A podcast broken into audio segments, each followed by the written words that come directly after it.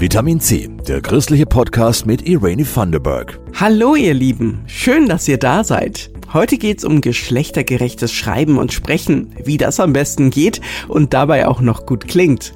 Das kann man ja auch für Texte über Gott gebrauchen. Tatsächlich war für mich ein großer Schlüsselmoment, als ich das erste Mal Menschen über Gott habe sprechen hören als nicht binär. Dass es nicht hieß, er, der Herr, sondern Gott wirkt in unserem Leben und das macht sie heute und das macht they morgen und das wird immer wieder passieren. Und ich zum ersten Mal gemerkt habe, wow, stimmt, wieso benutze ich zum Beispiel nicht vielfältigere Pronomen für Gott, wenn mein Gottesbild doch eigentlich auch sehr vielfältig und divers ist. Sagt Fee Brembeck. Sie ist ehemalige Theologiestudentin und Poetry Slammerin. Und Sie ist Schirmherrin des ersten Jugendandachtenpreises.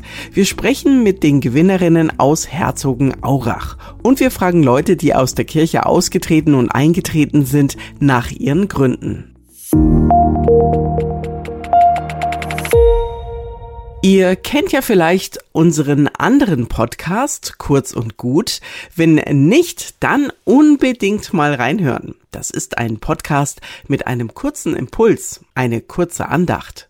So etwas Ähnliches gibt es auch in der Jugendarbeit. Dauert vielleicht fünf Minuten und das machen die Jugendlichen selbst. Letztes Wochenende ist nun der erste bayerische Jugendandachtenpreis verliehen worden von der evangelischen Jugend und Herzogenaurach hat auf Anhieb den ersten Platz abgeräumt in der Kategorie Wortkunst. Christoph Leferz hat mit den Wortkünstlerinnen gesprochen. Kennst du das auch? So richtig schlechte Tage, an denen du anfängst, mal wieder alles zu hinterfragen. Tage, an denen alles schief geht, du müde und einsam bist. Tage, die an dir ziehen und von dir zehren und du hast eigentlich gerade überhaupt keine Kraft, dich zu wehren. Ich weiß nicht. Wir sind bei dem Jugendausschuss der Kirchengemeinde und wir haben da überlegt, ob wir da mitmachen oder nicht. Und dann hat sich eben die Sophie gemeldet, sie überlegt mal ein paar Sachen ähm, und dann hat sie diesen Text in einem Tag verfasst, sogar im Abi-Stress. Und Sarah Brückel hat gerade mittlere Reife gemacht. Die Andacht mit Sophie Manz hatte Premiere in der Osternacht. Hab keine Angst. Das spricht Gott uns zu. Und damit lasse ich mir immer wieder eines sagen. Auch wenn mich meine Beine einmal nicht mehr tragen, er ist da. Ich werde getragen durch alles, was war und was noch vor mir liegt. Denn immer wenn mein Atem nicht mehr reicht, atmet er für zwei. Die beiden halten Andachten im Jugendausschuss oder Gottesdiensten, schreiben Artikel für den Gemeindebrief, zum Beispiel übers Gendern und bekommen positive Rückmeldungen Rückmeldungen von den Älteren. Das Technikteam der Gemeinde hat dann geholfen, ein Video zur Andacht zu machen. Wir wollen Gottes Handschrift mit seiner perfekt durchdachten Antwort für uns nicht erst im Rückspiegel, sondern jetzt, am besten sofort vor der Windschutzscheibe sehen. Doch die evangelische Jugend spricht Klartext in Herzogenaurach. Sarah Brückel will mit Andachten berühren und nachdenklich machen, damit man sich ändert und alle ein besseres Leben haben. Wie oft war ich in meinem Leben schon an dem Punkt angekommen, dass ich dachte, dass es einen Neustart braucht? Wie oft habe ich Pläne gemacht, Dinge wieder neu gedacht? Gedacht, um sie doch noch anzugehen. Und wie oft hat es nur einen Tag als Rückschlag gebraucht, um alle Pläne hinzuwerfen und wieder mit beiden Beinen im alten Alltagstrott zu stehen? Manche Passagen berühren Sarah jedes Mal, wenn sie sie wieder hört. Wenn das Tempo, wenn die Worte dann schneller gelesen werden und es auf die Spitze gebracht wird, dann finde ich das immer noch sehr berührend. Ja, offensichtlich ist dieser Drive, der so in Slamtexten auch gerne mal benutzt wird und dass man das verbindet mit einem Inhalt, der sowieso schon berührend ist. Und also mich zumindest hat es total berührt und gerade dann, wenn es temporeich war. Fee Brembeck war Theologiestudentin und ist jetzt Poetry Slammerin und Schirmherrin des Andachtenpreises. Ich darf immer mal wieder in Andachten kommen, allein weil ich eingeladen werde. Also es kommt in meinem Leben erzwungenermaßen zum Glück ab und zu vor. Was ich für mich gemerkt habe, ist, dass mich die Form des Gottesdienstes selten abholt. Ich mag nicht so gerne Sonntagmorgen früh aufstehen und wenn es sich dann nicht lohnt und ich dann als junger Mensch nicht angesprochen werde und auch zum Beispiel als Frau nicht angesprochen werde in der Sprache und ich habe für mich entdeckt, dass mich Social Media Andachten ganz, ganz tief berühren und da abholen, wo ich eigentlich bin und ich habe unter anderem das feministische Andachtskollektiv mitgegründet auf Instagram und wenn ich Gott nicht nur als alten weißen Mann denken muss. Und passt es zum Beispiel auch in eine Instagram-Story, die ich ja jeden Tag sehe, während ich Andachten nicht jeden Tag sehe. Starten. Damit will ich hier und jetzt beginnen. Ich weiß, dass das nicht immer einfach ist. Fragen kommen, Zweifel gehen, aber ich weiß auch, Gott und seine Liebe bestehen darum lege ich mein Leben in seine Das hat der Jury gut gefallen. Zack, erster Platz. Justus Kobs aus Nürnberg. Darum finde ich diesen Jugendandachtspreis so schön, weil es diese Schätze, die es in der Jugendarbeit gibt, mal hebt und zum Leuchten bringt. Und mich holt eine Andacht ab, wenn sie nah an meiner Lebenswirklichkeit ist, wenn da eine Frage drin ist, ein Moment, das mich zum Nachdenken anregt, irgendwie so ein Aha-Moment und dann bringt mir die eine ganz neue Sicht. Was Sophie und Sarah mit den 1000 Euro Andachten Preisgeld machen, wissen sie noch nicht. Im Moment sind sie einfach nur stolz. Wir sind inspiriert dadurch und ich denke sicher, wir haben auch Lust, nochmal eine neue Andacht zu schreiben, nochmal einen neuen Poetry Slam und den einfach zum Beispiel bei uns im Gottesdienst vorzutragen. Immer ein bisschen abwechslungsreicher und es hat auf jeden Fall auch Spaß gemacht, das Video zu machen. Neu starten, zwei kleine Worte, zehn Buchstaben sind so bedeutungsvoll. Die Zahlen waren Ende Juni keine Überraschung und trotzdem ein Schock. Im letzten Jahr sind mehr Menschen als jemals zuvor aus der Kirche ausgetreten. Bei den evangelischen bundesweit 280.000, bei den katholischen sogar fast 360.000. Warum so viele gehen und einige trotz aller Kritik kommen? Gabriele Höfling hat drei Beispiele aus der katholischen Kirche. Ich wollte nicht weiter in einer Kirche Mitglied sein, wo es massive Missstände gibt und die ich eigentlich durch meine Mitgliedschaft still toleriere. Und da dachte ich, dass ich dahingehend ein Zeichen setzen kann. Philipp Wilde ist 35 und im vergangenen Jahr aus der Kirche ausgetreten. Seinen Glauben hat er aber nicht verloren, das betont er.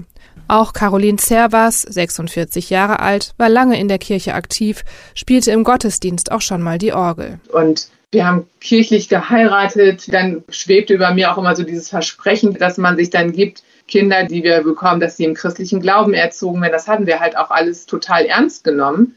Und aber irgendwann habe ich gedacht, das ist so gestrig, das Ganze. Aber trotz aller Kritik, es gibt auch die anderen Beispiele. Kai Zander hat sich zum Beispiel gerade erst für die katholische Kirche entschieden. Hier fand er die spirituelle Heimat, nach der er lange gesucht hatte. Irgendwann reifte dann in mir der Entschluss, in die katholische Kirche einzutreten.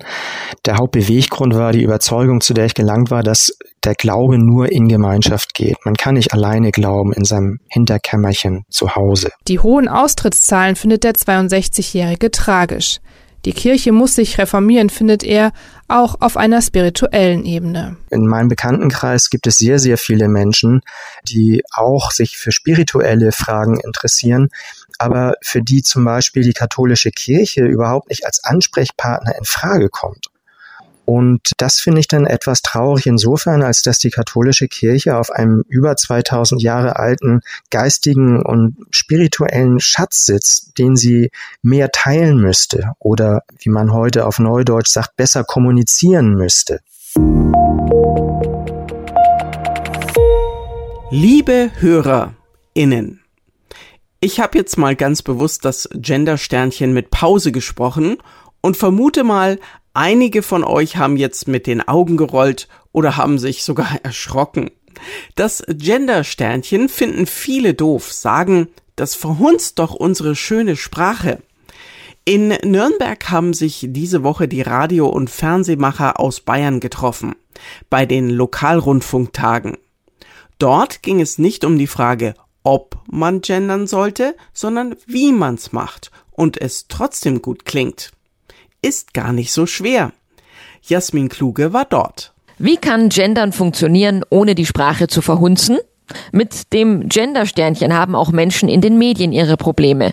Zum Beispiel Thomas Apfel, langjähriger Radiomacher aus Coburg. Er versucht es trotzdem mal. KollegInnen und dann hat es immer was von Schluck auf so ein bisschen. Also es klingt nicht rund und es klingt nicht schön für mein Empfinden und deswegen würde ich immer nach einer anderen Möglichkeit suchen. Auch weil er denkt, dass man viele erwachsene Leute am Radio mit dem Gender-Sternchen vergraulen würde. Der Nachwuchs bei ihm im Sender spricht im Alltag aber ganz selbstverständlich dieses Gender-Sternchen mit. Eine Erfahrung, die auch die Journalistin Christine Olderdissen macht. Die sprechen das ganz natürlich und sehr schön. Also die sagen das dann auch Journalistinnen, das läuft irgendwie so weg. Wenn jetzt Leute, die das erst, sag ich mal, im Alter von 40, 50 Jahren lernen, dann sagen die oft JournalistInnen. Und dann sagen natürlich unsere Zuhörer und Zuhörerinnen, warum ist denn immer dieses Innen da drin? Das kann ich verstehen. Ne? Das stört, das nervt. Christine Olderdissen hat das Buch Genderleicht geschrieben und sagt, meistens brauchen wir gar kein Gender-Sternchen. Wir können einfach die normalen mitteldeutscher Sprache nutzen und trotzdem alle mitnehmen. Ich muss auch nicht LeserInnenbriefe schreiben, sondern ich kann sagen, die Briefe der Leser und Leserinnen oder unsere Zuschriften. Und hier kommen noch ein paar Anregungen. Wir haben oft zu viele Personen in unseren Texten. Und dann kann ich sagen, statt viele Verbraucher fahren mit dem Auto zur Arbeit, kann ich auch sagen, viele fahren mit dem Auto zur Arbeit. Ich kann einfach das Verbraucher weglassen. Oder ich kann, statt zu sagen, es gibt so viele Befürworter dieser Sache, kann ich auch sagen, es gibt viele, die etwas befürworten. Wo mache ich Personenbeschreibungen, die ich eigentlich übersetzen kann, entweder in ein Verb oder weglassen. Und dann irgendwann habe ich nur noch eine ganz kleine Zahl von Wörtern, wo ich nachdenken kann, muss ich jetzt die Männer und die Frauen darüber klar machen oder muss ich sagen, nee, es gibt noch mehr. Es sind nicht nur Männer und Frauen, sondern es gibt eben auch transgeschlechtliche, intergeschlechtliche, nicht-binäre Menschen. Und die könnte man dann mit einschließen, indem man tatsächlich das Gender-Sternchen benutzt.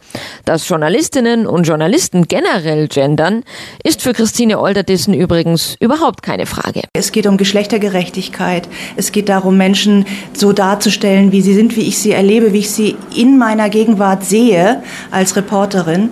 Das ist auch die Sorgfaltspflicht im Journalismus. Ich bin nach dem Pressekodex dazu verpflichtet, sorgfältig und wahrhaftig zu sein. Und wenn ich da eine Bäckerin und einen Bäcker sehe, wenn ich eine Automechanikerin, einen Automechaniker sehe, dann sage ich das genauso. Und das ist Gendern. Radiomann Thomas Apfel aus Coburg hat aufmerksam zugehört und nimmt einiges mit für die Vorbereitung seiner Sendungen. Achtung, hier kommt ein Geisterfahrer entgegen. Daran rüttelt man auch nicht, weil es einfach darum geht, es ist das Warnsignal und dass man das eben dann eben auch wirklich gut rüberbringt. Aber natürlich waren heute in dieser ganzen Diskussion schon ein paar Ansätze Ansätze dabei, wo man drüber nachdenkt. Und vielleicht könnten wir älteren Radiomenschen dann durchaus auch ab und an mal auf die jüngeren Kolleginnen und Kollegen mal hören und ähm, vielleicht auch da ein bisschen was mitnehmen bei der ganzen Geschichte.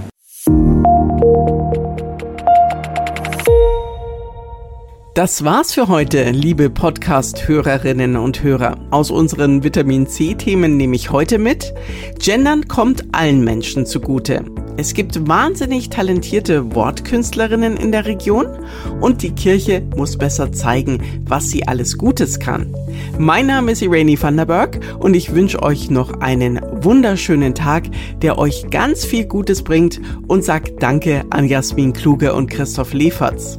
Die machen hier die Redaktion von Vitamin C, der christliche Podcast. Immer sonntags gibt's eine neue Folge. Und wenn ihr abonniert, dann freuen wir uns. Wie verrückt. Das war Vitamin C, der christliche Podcast. Für Fragen oder Anmerkungen schreibt uns an pod-vitaminc.epv.de. Vitamin C, jeden Sonntag neu.